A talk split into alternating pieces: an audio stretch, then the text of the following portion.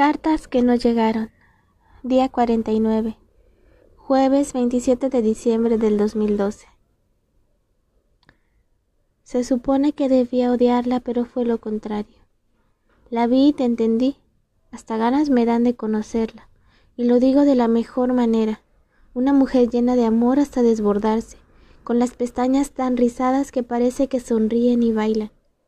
Entiendo que te perdieras en el vals de sus ojos y que no quisieras más violín que el de su risa.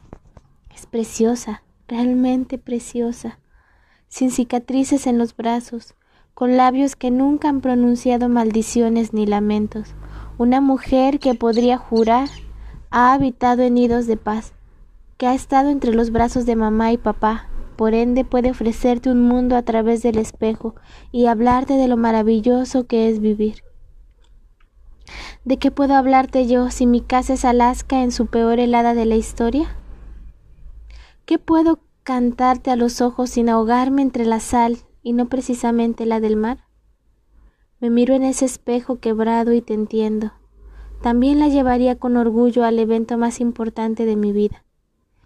Estoy segura de que cualquier color que se ponga haría de ese sitio el más elegante y formal.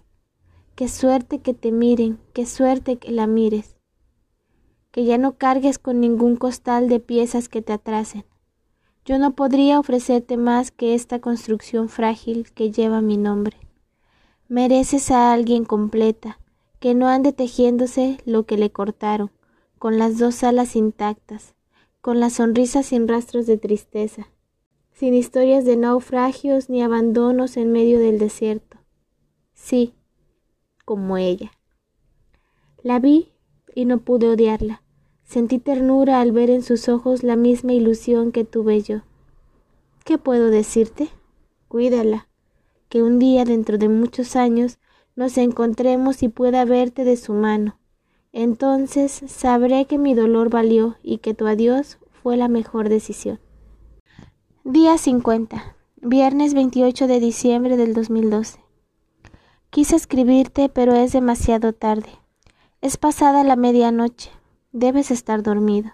Y yo, cual tonta, con un debate sobre si sería buena idea mandarte un mensaje o no. Tal vez de otro número, decirte lo que siento y huir de la pantalla como si corriese kilómetros para que no me veas. Me faltaban cinco gramos de valor para oprimir el botón de enviar. No sería grave, digo, no era nada malo, un mensaje más. Siempre lo hice a esa hora, pero no. Ya no tengo acceso a tu tiempo, a nada que se refiera a ti. Soy bastante necia, mas todavía me queda un poco de razón y juicio, así que apelé a la decisión. No siempre debemos darle luz verde a todo lo que el corazón diga que es buena idea, porque es loco, impulsivo, un niño que sigue reprobando las materias de lógica y prudencia.